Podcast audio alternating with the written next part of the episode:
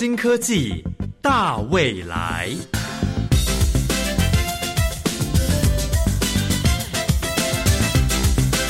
科技的进步让你看得见未来，深入浅出的介绍让你听得懂科技。欢迎收听由谢若楠制作、吴宜佳主持的《新科技大未来》。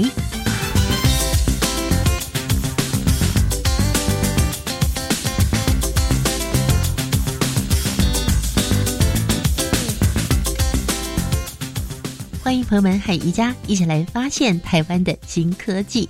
今天要介绍给大家的是跟农业相关的。您最近有没有注意到，纽西兰这个国家六月份呢提出了一个农业排碳的定价草案，让纽西兰成为全球第一个要求农民为牲畜排碳付费的国家。纽西兰他们的牛羊数量呢？分别是牛一千万，羊呢是两千六百万头。那它们打嗝会产生大量的甲烷气体，这是纽西兰最大的碳排来源了。那也引起了全球各地对纽西兰政府在承诺遏制全球暖化这上面大力的抨击。那现在根据纽西兰的政府跟农场代表。共同制定了一个草案，这个农场主人呢，从二零二五年开始就要为碳排量付费喽。那我想这是大家需要关心的，因为农产品是我们主要的营养来源，这个是属于肉的部分，蛋白质。那如果是蔬菜跟水果呢？我相信朋友们都非常在乎，我们要吃健康的、干净的蔬菜。可是我们台湾使用农药，好像是排名全世界第一名，哎，这听起来有点恐怖吧？所以今天呢，一家真的非常的开心，要为各位介绍一个可以让我们减少使用农药的非常聪明的除虫机器人哦。我们马上进入今天的主题喽。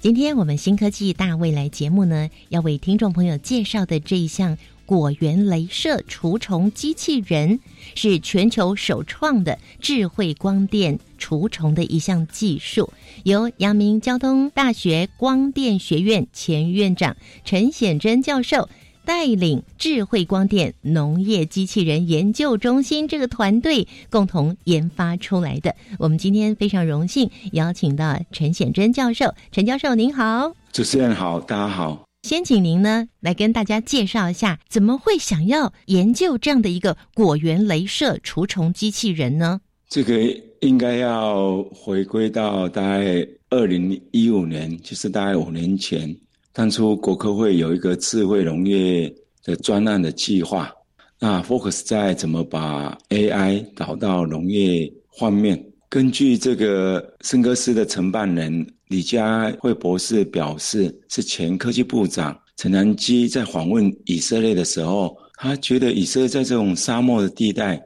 竟然是一个智慧农业设施的输出国，尤其以色列在低定灌溉系统方面的推动。是全世界的算是数一数二的。那当初我二零一六年从成大转到交大服务的时候，前院长许根玉教授，还有一些校友期待在南部这个光电学院能不能在 AI 方面有一些琢磨。那所以我当初就是想说，哎，我们是不是可以把我们光电学院的强项，就光电，还有现在的 AI，就智慧光电，能不能？加到这种传统的农业机械上面，那我本身其实是一九八七年台大农业机械系毕业，所以我也了解这方面的需求，所以看看能不能把协助台湾在农业机械电动化、智慧化、无人化的发展，选择做镭射不虫机器人，最重要的原因是，一当初台湾在把无人机应用到农业上面来，已经非常多了。反而是这种无人车，就是 unmanned ground vehicle，就是 UGV 的部分，相对性比较少，所以我就试着希望做一个农业的无人车，就是农业的机器人。当然就是搭配我们学院方面的强项智慧光电，所以就把这个镭射系统拿过来了哈。当然会在应用上去做除虫，还是背上这个农业的方面的专家。当初农事所的陈所长，还有凤山的分手陈甘树分所长，对我们的一些的一些的分享，还有他的看法。嗯，然后他跟我们讲说，其实在果树方面，虫造成这个农民方面的损失是相当大的。那现在最方便的方法是以化学药剂来做，但是这个化学药剂的处理虽然是很快速而且很经济，但是却有农药残留的问题。对，其实台湾每年使用的农药是全世界的大概的三倍，是全世界第一名。太可怕！这好像就有点像台湾之前在。这个抗生素的使用上面有点 overdose 过量啊，所以我们思考上怎么去用物理的方式，所以就是有这样的想法，所以就是延伸出这个果园镭射除虫机器人，然后也跟科技部当初的现在是国科会，以前是科技部申请，那也很幸运，我们通过四人起的计划。光电，您这一项是用在农业上，应该算是很新的一个尝试吧？不敢这样讲哦。其实欧盟在二零二零年开始，就是两年前，其实就是有一个 r o m a p 怎么把光电的技术应用到农业上面来。那当然，我们做镭射的除虫机器人，这可能是全世界算是一个比较大胆的尝试哈。那这个尝试其实跟我以前的就学是有关的哈。一九九二年，在美国加州大学洛杉矶分校 UCLA 攻读博士的时候，我的老板 Steve Gibson，他其实大部分的研究计划都是从美国的空军 Air Force 来的。那时候我就是参与美国想利用高能镭射把来袭的飞机或飞弹把它击落。那所以以前就有这些的想法。那回台湾其实也是从事很多的生意光电 （Biophotonics） 的研究。嗯，那我实际十几年前也接了中科院，做了类似的高能镭射相位同调的计划，所以就一直在把这个镭射对这种敌机啊、或灰弹啊，或一些你的目标物，像我们现在最近不是在讲怎么把无人机。把它击落，类似这样，其实我都一直也很了解它整个全世界在这方面的发展。刚好这因缘际会，我很希望把智慧光电加到农业机器人、加到农业无人车上面来，所以我就这样子顺理成章把它转到这边来哈。是，当然最主要是如果能够对台湾的生态环境的危害可以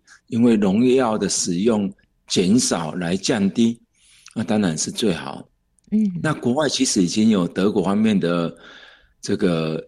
制造商易格斯哈，它已经有发展出利用镭射来做除草的机器人。哦，草基本上杂草长的是在比较一个二维的平面上面，这个杂草其实本身相对性目标比较大，不像我们现在要做的这种害虫，这个害虫大概两三公分左右，嗯，而且是在果树里面。所以它是一个三维的、三 D 的，而且这些叶子也会随着风来做飘动。所以在技术上面，在等于说技术的门槛上面，还有整个 AI 的层次方面，那怎么在把你的目标物可以去做追踪，就有点跟灰弹在 tracking 灰弹追踪一样。那这样的话，其实整个技技术的门槛相对的也比较高。由于这样的尝试，我们也顺利在两年前获得美国的专利。那希望能够透过阳明交通大学在智慧光电还有无人车方面的努力，是不是可以协助台湾把传统的农业机械加入这些比较 ICT 的部分，可以把它做一个提升。这个机器人挺厉害的哦。那我们来介绍一下这个果园镭射除虫机器人，到底它的研发特色是什么？用什么技术？那它到底有多厉害呢？是的，其实这个当初的尝试就是二零一八年开始的尝试。我们其实是直接利用镭射去打虫的身体。我们知道无人车其实需要靠着电池来提供电力。相对性的镭射也需要很大的电力，嗯，所以我们发现，如果你用一般就是农民可以接受的镭射，大概一支可能一两万块钱的这样的镭射，这种镭射大概的功率大概一二十瓦，利用这样的镭射去打这个虫，大概可能需要一分钟到两分钟的时间，这个虫你才可以把它杀死。其实虫也很聪明哦，它对光线其实是有个保护，所以它身体对这个镭射基本上它好像就好像我们灰弹上面也有做一个保护层一样。那所以你需要很大量的镭射，但是无人车的电力是有限的，在这个有限的情况下，那就会让这个技术最后要变成真正的实用化或商用化的可能性就降低。那刚好因缘机会，我有个国际生，他从其他的期刊发现，这个 U C Berkeley 有人利用刀子把虫的头部上面的 project 触须，嗯，或用一个。胶水把虫的眼睛把它盖掉，让这个虫失去找寻叶子。那这样的话，虫就会逐步失去觅食的能力，而没办法生存下来。所以就是这样子。所以我们就是在借由 AI 小物件侦测的技术 （Small Object Detection）。我们不只侦测到虫在哪里，我们也侦测到虫的头部在哪里。所以利用这个镭射，这个高瓦特数的大概十五瓦左右的蓝光镭射，打到这个虫的头部。这个虫的头部，我刚才描述这个害虫大概是两三公分。对，所以你可以想象，这个头部大概两三个 millimeter，更小。这个两三个 millimeter 等于说零点二、零点三公分，而且你要把它定位在这个三 D 的空间里面。那所以整个相对性 AI 的技术就相对性比较高。那好处是，原来你要利用这个镭射打这个虫，你需要一两分钟的时间，你现在只要零点一秒，你可以节省你的电力，大概可能有快接近一千倍。所以本来一度的电可能只能消除一万只的害虫，你现在可以借由这样的。技术就是定位虫的头部，让镭射破坏这个害虫的触须，把它的眼睛，甚至让它没办法再做继续养分的，等于说没办法进食而死亡。嗯，所以这样的一度的电力，就我刚才所讲的，可以从原来你去 focus 瞄准它的身体，改成瞄准它的头部，你这样电力可以节省一百倍以上。所以本来一万只的害虫。你要把它消除，你现在的电力就可以变成可以达到一百倍、一千倍，就是一百万只、一千万只。嗯，那好处是，其实虫在树叶上面会随着风在做飘渺，所以如果你的镭射 focus 瞄准在这个害虫身体太久，其实这个能量也没办法集中。嗯，所以其实在实验室做是没问题，在实际的场域上面就遇到很大的问题，是，所以现在的时间变成只要零点一秒，所以是一个瞬间的消灭，所以相对性的可行性就大大的提升。陈教授，机器人追踪的是那个虫的温度，还是虫的造型？哦，是，其实我们这个都是用视觉的方式哈。现在智慧光电其实最重要都是利用视觉，嗯，利用视觉，你可以想想看。在叶子里面躲了一只很小的虫，这个影像大概是五十公分跟五十公分，所以这个虫在相片里，等于说这个 image 里面只占很小的一些的很小的像素。所以目前我们不管是我的无人车在走我的路径，或果园里面可能有一些障碍物，有一些坡地，可能有一些坑，那我们这个无人车也都可以很。很有技巧的，可以避开这个障碍物，沿着我们所需要设定的一些的路径来这个相走。那基本上我们这个机器人基本上是都是以视觉本身上面有这个镭射系统，就是智慧镭射系统。这智慧镭射系统也是以视觉的方式来追踪我们虫的位置。那这个果园镭射除虫机器人已经出任务了，对不对？目前呢，您已经跟农事所凤山分所共同合作，在蜜枣的果园里面进行除虫任务了。那这个部分呢，我们留到音乐过后再为听众朋友做介绍了。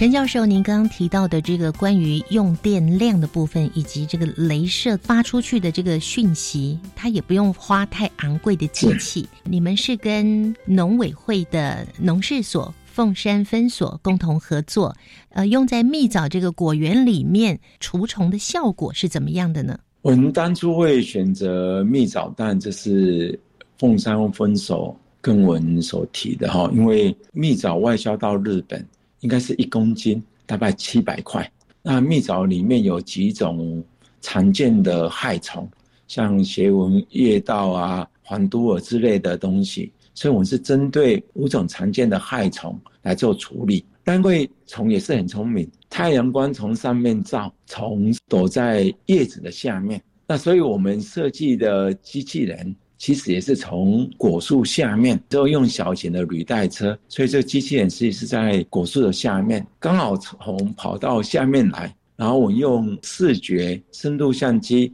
来判断虫的位置，然后三 D 去做定位。那目前我们的做法是一秒钟可以辨识一个大概五十公分、五十公分跟五十公分这样的立方体的范围内的虫。那这里面大概我们目前的观察，大概有几十只虫，每只虫大概我们只需要零点一秒的镭射的剂量，就可以把它杀死。所以你可以想象，大概一秒钟可以除掉十只害虫。那当然辨识的成功率目前大概八九成，等于说十只虫里面可能可以有八九只虫会被辨识出来，然后镭射可以去在它的头部去点。机器人好处就是它可以二十四小时一直工作，那当然它一段时间要去做一个充电，大概五六个小时要充电，然后可以反复对农田去做一个巡视，那这样的话就可以把虫的量逐步去减少。那我目前的工作就是有在做一个对照组，这个喷农药跟用这种镭射机器人的效果差多少？当然，这个喷农药的效果一定是比较好。那所以，镭射除虫机器人目前只是类似有点把这个虫害去做抑制。你说这个机器人在做巡田的工作或巡果园的动作，他已经知道这个虫已经慢慢慢在增加，其实这时候他早就已经做一个进行抑制，而不是等到非常严重的时候再才去做一些喷洒。当然，农民现在做的化学的。喷洒也有有点也是一个事先的哦，基本上你还是对环境有一个很大的危害哈。那这是这种镭射这种物理的方式所所不同的。其实毛毛虫是在叶子上面。那如果今天天气好一点，没有什么风，毛毛虫就定位在那里。对我来讲，相对性就比较简单，可以把这个毛毛虫快速的去去除。但是如果今天有点风在吹，你就看到这几十只的毛毛虫随着这个树叶在做移动，相对性这些就是进到更困难的题目了。就好像说我之前在美国用镭射想把对方的飞机把它打下来，但是你是针对一台飞机，当然飞机飞得很快。现在所做的研究并不是一次要。去除一只虫，是把这个区域的害虫，同时用镭射快速的可以去把它点落，那这个就会遇到这几十只的虫会随着树叶在一直在移动，你要去追踪它的轨迹，追踪这几十只的轨迹，其实有很大的瓶颈在。那各种果树啊，它可能害虫都不太一样哦。您的这个果园镭射除虫机器人都可以把不同的这些害虫打下来吗？这个需要跟这些虫方面的专家，他会针对不同的作物，它有不同的害虫。那其实，在农事所知道，我所知道，像那个研究员陈，然后陈淑慧研究员，他们跟台大这个生机系就有个合作，做这方面的图谱的建制。所以等于说，其实这个都是要借由机器人，它本身不认识害虫，所以他要去学习。他要借由这些农业专家建立的资料库去做学习，等学习以后，他就知道，哎，我针对枣树，哎，我就知道哪些是主要的害虫。像我们现在是针对只有针对枣树五种主要的害虫来做，那当然你可以陆续一直加进来。这样机器人就好像是我们的一个小孩子一样，先学习这方面果树的害虫，哎，枣树，再是学习可能高丽菜，学习不同的。那基本上从现在 AI 的技术，这些不是个问题。所以，其实现在很多的农业专家或台，就我讲的是台湾，其在对这个害虫的等于这个 database 的建立，已经做得相当相当好。所以他们也建立非常多的资料库，那只要把这些资料库进到你的机器人去做反复反复的学习，那它就可以针对不同的害虫来做消除。我们现在所做的害虫是针对一两公分大小的，非常小，像小到像类似一个眼睛都看不到的，或照相机看不到的。哎，这个是没办法做的哈，这个可能是在这边说明的。或许未来我们真的可以看到每个果园里面真的有一个机器人带个镭射枪在做巡田的工作，在做一些除虫，那它可以借由不断不断的学习，这些都是一个可期待的。那我们刚刚提到的是果园镭射除虫机器人，它也是有在研发上碰到一些瓶颈的。不过，我们今天介绍将智慧光电系统放到农业无人电动车，可以说是台湾之光哦，是全球首创。它代表的意义是什么呢？讲全球首创，我们不敢讲哦，我不晓得什么时候才有这个 证哦，这实在不好意思。但是利用镭射瞬间除虫的方式，我们其实在短短的几个月就获得美国的专利。智慧农业机器人或智慧光电农业机器人，其实是一个新的领域，而且台湾在农产品方面也有一些特殊的。的一些的要求，或我们的特殊，像我刚才讲凤梨或茶叶，其实我们有一些人有别于其他国家，或有别于日本的。那台湾本身智通讯的技术又这么样的发达，其实台湾在智慧农业机器人，或是把这个光电加进来，要做的比在全世界做个一个不一样的，甚至做更有。特色的，甚至可以领先的，其实蛮有蛮有机会的。我们着手于智慧光电跟农业无人车的结合，所以我们当初其实就锁定，知道无人车其实对农业上面的应用是非常重要的。那怎么把智慧光电加进来？所以我们针对台湾的需求或台湾农产品的特色，像需求就是。我们的农药的过度的使用，就是变成是一个一个大的问题，怎么去处理？或我刚才所讲的凤梨或茶叶方面的问题，所以等于说，怎么在观念上面或你的一些的想法上面去做一个一个 breakthrough，一个突破性？那当然是我们当初这个研究上面的的想法，甚至我们的坚持。这几年坚持下来要往这方面，那做了以后，农业上面所要求的就是变成是一个比较实用性的考量。这个东西要精进。其实，在农业的耕作上是非常非常辛苦的。如果用传统的方式的话，已经不再有人愿意在田里面呢 弯着腰在那边除草啦，或者是做任何的农作，真的很累很辛苦。那不过，如果说哎这样的研发越来越普及的时候呢，那。年轻人就愿意投入了，因为我们的农业毕竟要靠自己，我们不能完全靠国外的农产品的输入，这样子的话，我们可能会很危险哦。所以你们这样的研发呢，它不但有技术上的突破，同时呢，也更吸引了年轻学生的投入，这是非常有意义的。那么。刚刚陈教授有提到说，在研究过程里面碰到一些困难的地方，那这又是怎么样去突破呢？我们在下个阶段介绍给听众朋友。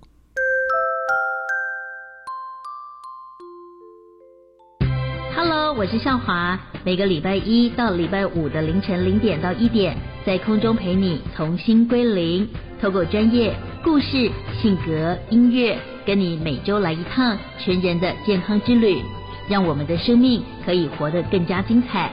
所以记得每周一到周五凌晨零点到一点收听教育广播电台 FM 一零一点七的《重新归零》，让我们准时在空中相遇哦。台湾科学节是什么时候啊？十一月五号到十三号登场哦。在哪里可以看到活动内容？在国立海洋科技博物馆、科教馆够好玩、国立自然科学博物馆、国立科学公益博物馆和国立海洋生物博物馆的粉丝专业。我要赶快来按赞、留言、分享。对，消息不漏接。台湾科学节展现人类如何透过科学调试韧性，建立永续幸福的社会。以上广告是由教育部提供。即日起，十二到十七岁的青少年可以选择莫德纳 BA. 点一双价次世代疫苗作为追加剂，请民众尽快施打。另外，首批莫德纳 B 二点五双价次世代疫苗预计今日到货，经封间检验后，预计十八日可以开始接种。快筛实名制持续提供零到六岁幼儿与六十五岁以上长者免费领取五支快筛试剂，民众也可以一次性购买三十支快筛，有需要的民众可持健保卡领取或购买。以上内容行政提供。加外加外，阿玛波拉，扎根格玛西卡斯达斯，迪加古拉布古列列。大家好，我是来自台东的胡代明，这里是教育电台。那罗哇那咿呀那呀哦哎呀，那是你呀鲁玛的呀恩哦，朋友们就爱教育电台。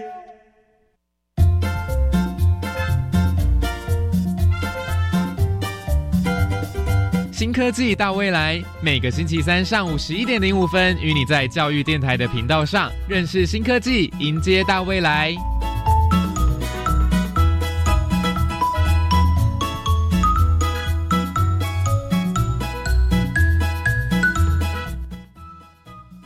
我们今天呢，邀请到了国立阳明交通大学光电学院前院长陈显真教授，为我们带来全球首创智慧光电除虫果园镭射除虫机器人，是不是很厉害呢？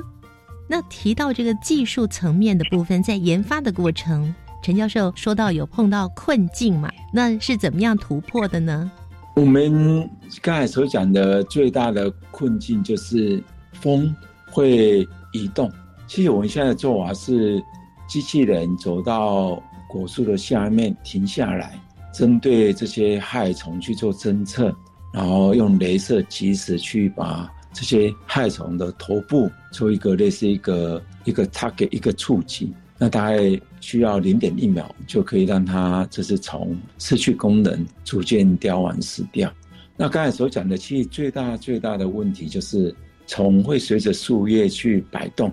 那所以之前有人跟我讲说：“哎，借你这个技术可以在高丽菜园上面的虫。”其实他说这个些虫总不会随着高丽菜移动嘛。我说对，没错，高丽菜是不会飘走的。那而且高丽菜算是比较二维的，这个虫比较像二维的。那他说，哎，其实是可以做哦，但毫无疑问的，这些技术是可以做的。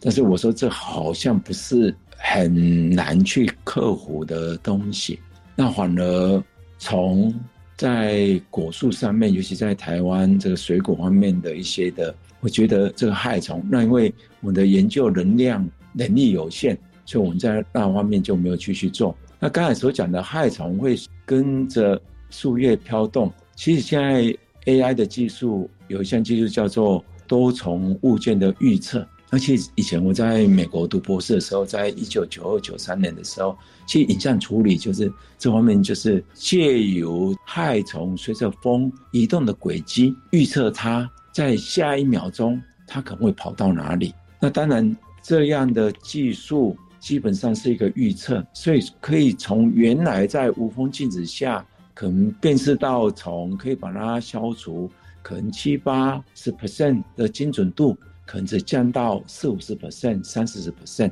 因为这方面我还没有做出来，我不敢讲。但是这个成功率就又会更低了。那所以我们目前有借由多重物件预测的技术想去克服。当然，另外最好的方式是。机器人不需要走到果树下面停下来，看到虫才去打，而是机器人可以一面走一面就可以把虫把它杀死。所以你可以想象说，假设今天是无风的时候，虫没有动，但是你机器人在这个崎岖的果园的路面在行驶，怎么样也借有这种预测的技术，多重物件，因为不是一只虫，好多只虫来预测，然后达到这个。那这是我们在目前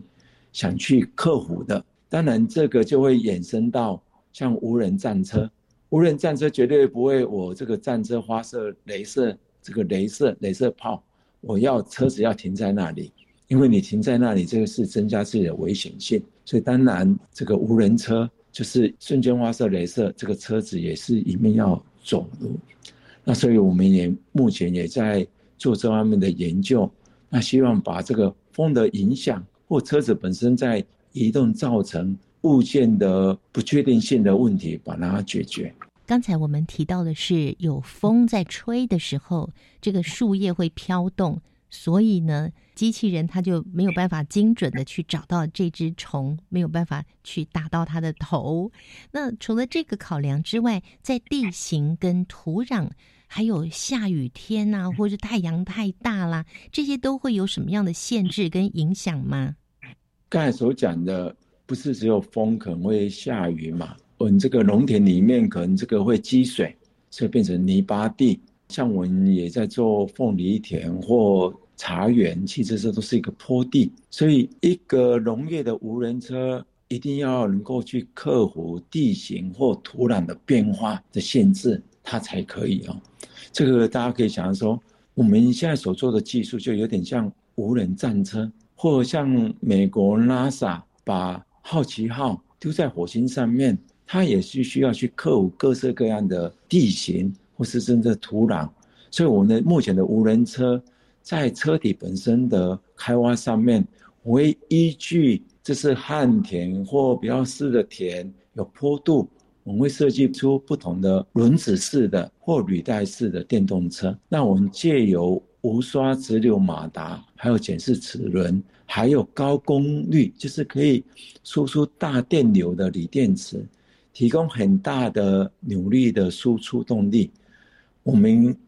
可以突破这个地形上面的障碍，类似这个坡地大概三十度，我们都可以上上下下。那我们也借由模型预测控制。这个等于说是一个最佳化的控制，还有深度强化学习的技术。之前人家做类似下棋，怎么跟这些深度强化学习的这些技术，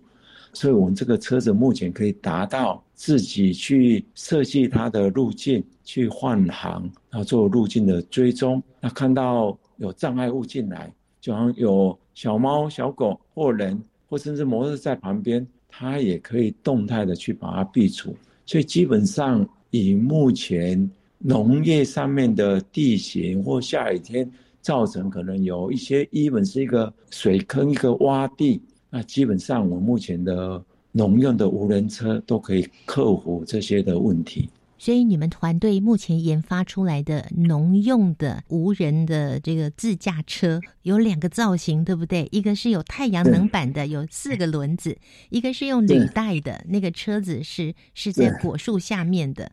那那个履带的那个车看起来好像不高，只有一百公分呢。这个履带我们有两种，一种是小型的履带车，另外一种是要否凤梨的无人的采收车。我们是一个高架式的，你要在镭射，那因为镭射小小的，整个系统大概超三四公斤，加这个变式照相机，还有它的这些相关的电路，基本上只有几公斤而已。那所以你用一个小型的履带车，就主持人所讲的，只有几十公分高，这个镭射系统就加在这上面就可以了。那我们也有研发这种像我刚才所讲的凤梨的。无人的采收机现在正在研发，那我用的是一个高架的。你说这个履带左右可以跨过这个凤梨溪，底盘离地面大概超一百公分，所以可以跨过凤梨。所以意思说，针对你的作物不同，像我用的采茶机是用轮式的轮子的，那轮子的话，因为我们里面有做悬吊的系统，所以它基本上对这种。等于说这个茶园比较有高高低低，它就可以去克服这样的一些的障碍，所以它在坡地里面比较不会翻车的问题。那这些都是我们的考量。主任刚才所讲的，我们之前的车子是有把太阳能加进来哈，最近我们都把太阳能这个部分渐渐把它去除。为什么要去除太阳能板呢？锂电池的售价越来越低了哈，电动车等于说电动这个交车，从以前电池非常贵，到现在经过不到十年的时间，这个成本已经降到原来的大概十分之一。就像我们的这个车子，大概需要五度的锂电池，那它整个售价其实只有在两万块左右。嗯，那它可以就让我们的无人车跟我们的镭射可能运行大概三四个小时。相对性，太阳能我们就渐渐把它做一个，因为太阳能下去其实是因为你要做一些支架，所以它其实会比较重。那比较重，其实它还是耗电。那所以现在的。等于说锂电池的进步，让我们比较更新型的车已经把太阳能发电的系统已经做一个去除，纯粹就是用高功率的锂电池来提供这些电力。那大概可以走在四个小时左右，但你可以电池用到十度，相对性它就可以走更更久的时间。像您刚刚介绍的这个。果园镭射除虫机器人这两款，呃，三款对不对？那它需要人来远端遥控吗？还是它非常聪明，它就自己可以处理、可以辨识、可以操作了？目前做的系统其实有点不同的，等于说不同的里程、不同的规划。我们当最终的目的是这个机器人，甚至以后可以自己回去自己充电。不需要人家去充电，所以意思说他根本不需要人去做遥控，他可以看到这个果园，他自己就可以设计设计它的路径去做规划，然后沿着它所规划的路径，看到这些果树成排，他就知道这个他怎么去走，走到近尾的时候，他怎么换到下一行的果树或下一行的像凤梨或茶树。那所以它基本上是不需要远端去遥控的。当然，以目前的农民，他所需要的其实类似这些电动的农业车是可以遥控的。所以其实我们也有跟一些农机厂商合作，提供它比较类似一个基本款的，就是说。以前你是汽油车，那其实农民就是要跟在旁边，因为汽油的农机车麻烦就是人要跟在旁边。那其实这个。空气对空气环境其实也是个污染，噪音也很大。那你变得电动以后，相对性也不会有汽油味，那也没有比较没有噪音。那农民也可以在比较远的地方，甚至坐在这个椅子上面，在太阳伞下面做一个遥控。那目前其实我们有跟一些农机厂商合作，那提供他们一个比较基本的情形做计转。这是用遥控的，等于电动的农机车，不管是轮式或履带式。那我们刚才所讲的果园镭射除虫机器人，或凤梨无人采收车，或茶叶的无人采收车，我们最终的目的是要完全无人，等于说它是跟等于机器人，它等于跟人一样。采完凤梨或除完虫以后，它可以自己回到你的集散区、你的加工区去做充电或做下货的动作。所以基本上是你达到一个从电动化进到智慧化，从智慧化甚至达到完全的无人化。哇，今天呢，我相信听众朋友听到了陈显真教授为我们介绍了，不但是果园镭射除虫，而且还可以摘凤梨，还可以采茶的无人车。这个是有不同的车，然后正在发展中。我在这边感谢国科会、教育部还有农委会，在我们这几年补助我们非常非常多的经费哈。那也感谢我们整个团队。尤其学生可以任劳任怨，然后愿意投入到这个题目来做这些发展哈。我在这边也一并感谢。那尤其也感谢龙四手、凤山分手跟嘉义分手，给我们在农业的领域方面的提供我们非常非常宝贵的知识跟方向，让我们现在有一些初步的成果。感谢大家的支持。从这么多国家级、专业级的单位来对于科技研发的支持与肯定，甚至在实质上经费的提供，这对于研究都是相当有帮助的。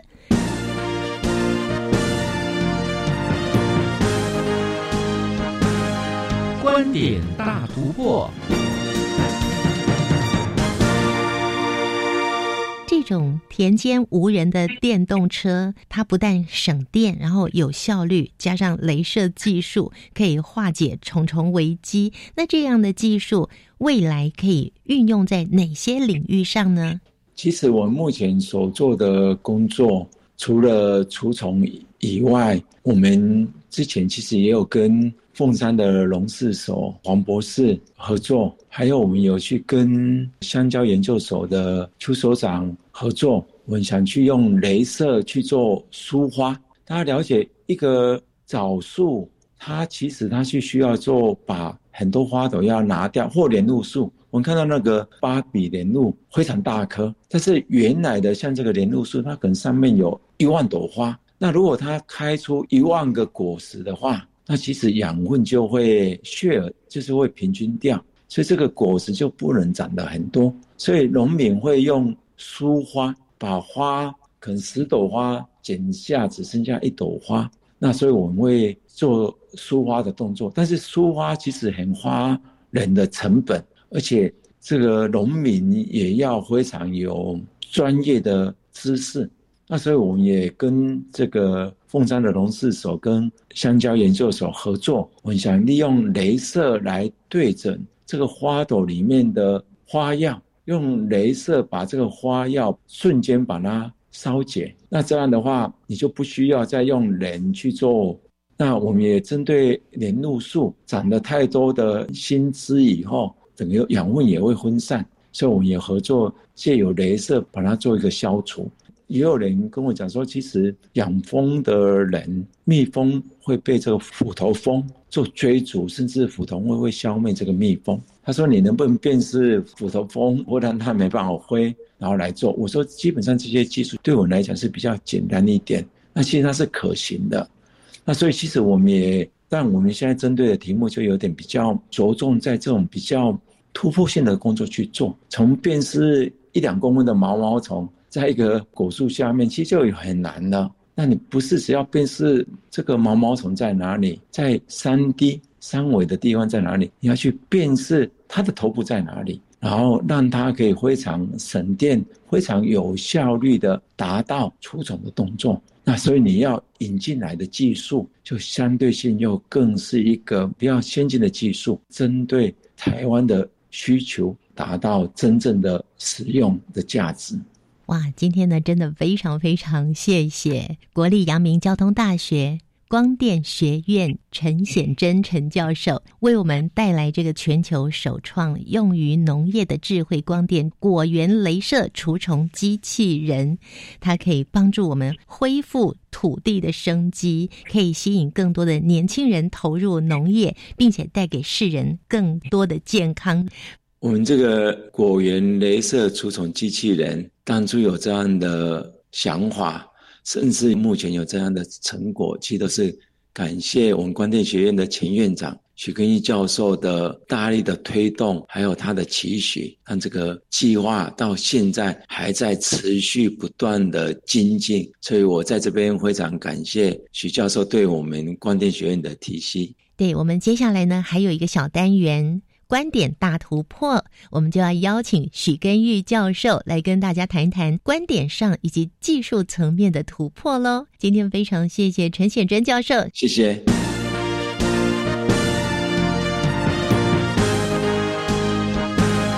观点大突破，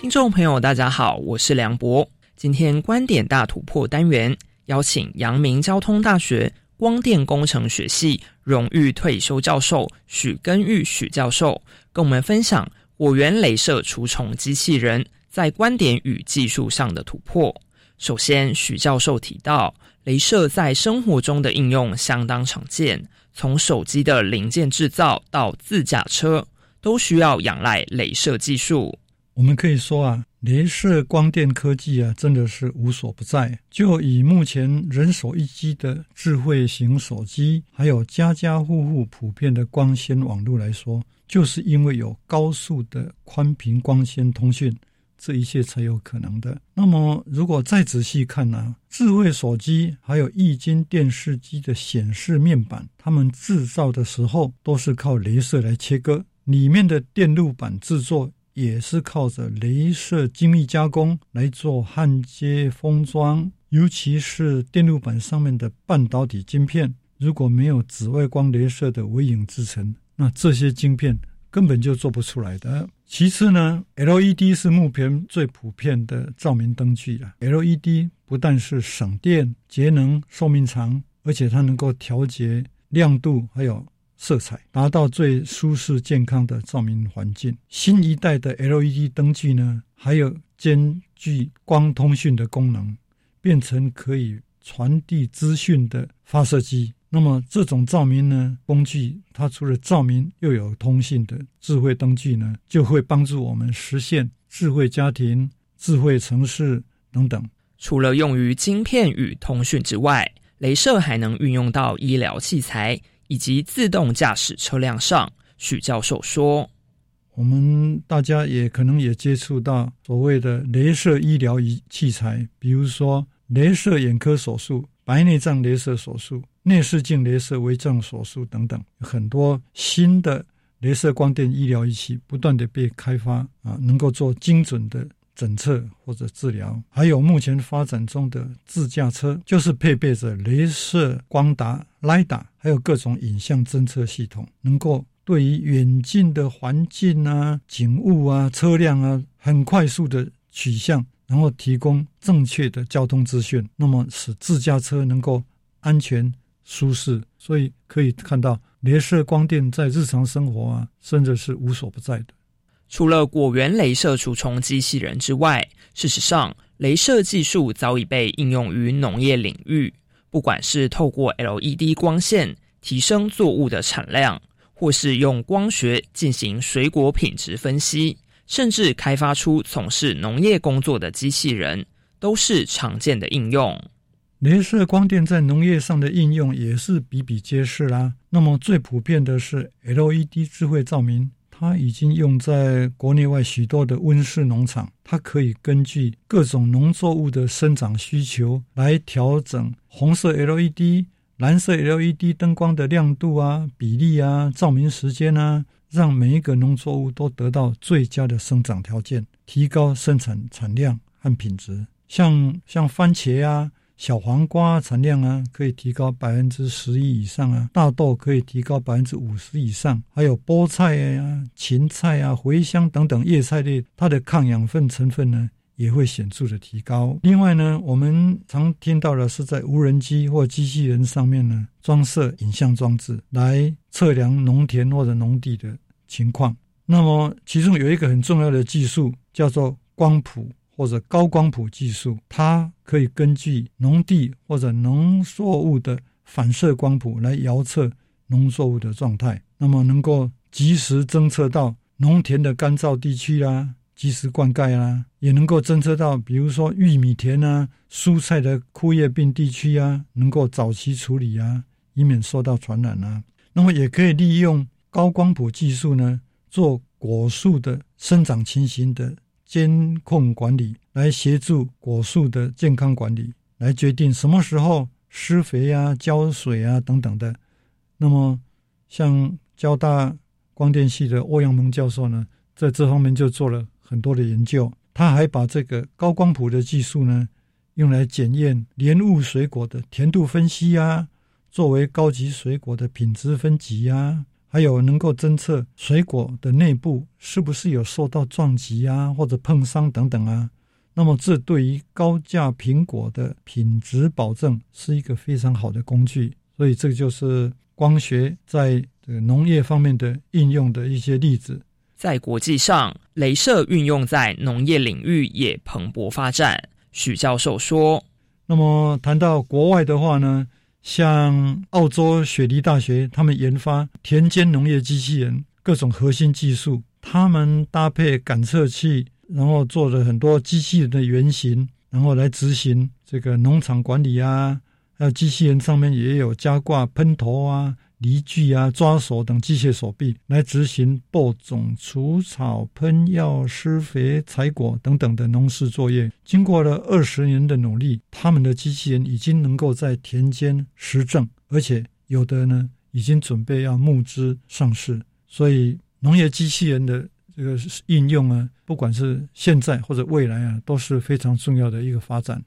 至于果园镭射除虫机器人在研发观点上的突破。许根玉教授认为，用镭射光取代农药符合有机的观念。另外，台湾自主研发的农业机器人也会更加适合台湾的农业环境。第一个就是说，镭射除虫机器人它是有精准定位能力，它找到虫的位置，然后用镭射光把它打死，完全不需要用到农药，所以。它是完全有机无毒，那么这个就符合我们未来有机、食安还有永续环保的观念。第二方面，世界上呢也有许多公司研发农业机器人，但是他们都是针对他们自己的农场来研究。而且大部分目前的农业机器人呢，它的技术是不卖的。所以，我们台湾如果要从事智慧农业的发展，我们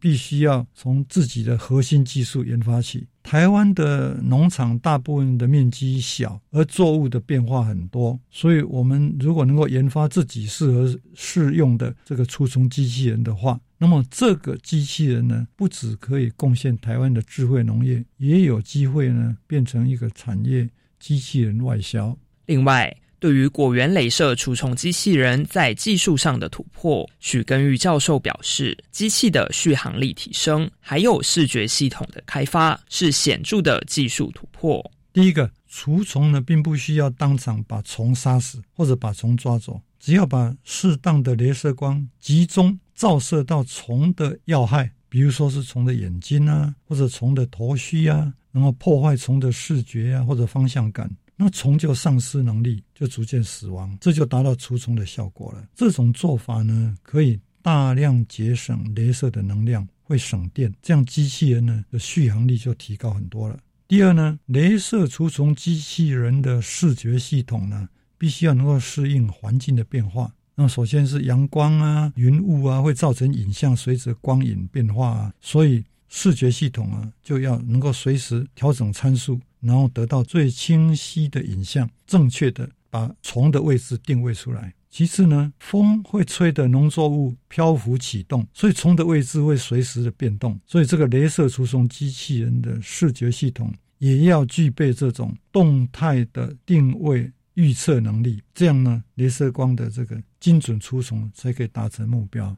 那么这两方面呢，我们用 AI 技术呢，就正好可以克服这些问题的。借由镭射技术的应用，让农业的未来有更多的可能性，也让农业走向有机无毒有了大幅度的进展。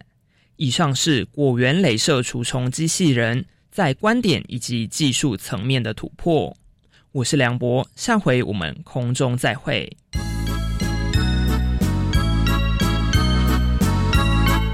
台湾的科技其实已经非常的进步了，但是有一些问题还是没有办法解决，像是我们的蛀牙率，牙周病是全世界第一名诶，那使用农药呢也是全世界第一名，这都是关乎我们的健康，真的非常感谢这么多研发团队的努力。最后，我们来听听下个星期要介绍给大家的新科技——智慧鱼苗生产系统的第一个特色，当然它就是 AI 人工智慧，所以它有学习系统，可以将我们所收集到的所有的数据、环境数据呢，转换成为决策判断的依据。目前我们的判断的精准度大概已经接近百分之九十五。欢迎朋友们锁定下星期三上午十一点零五分，教育电台新科技大未来节目，我们下次见，拜拜。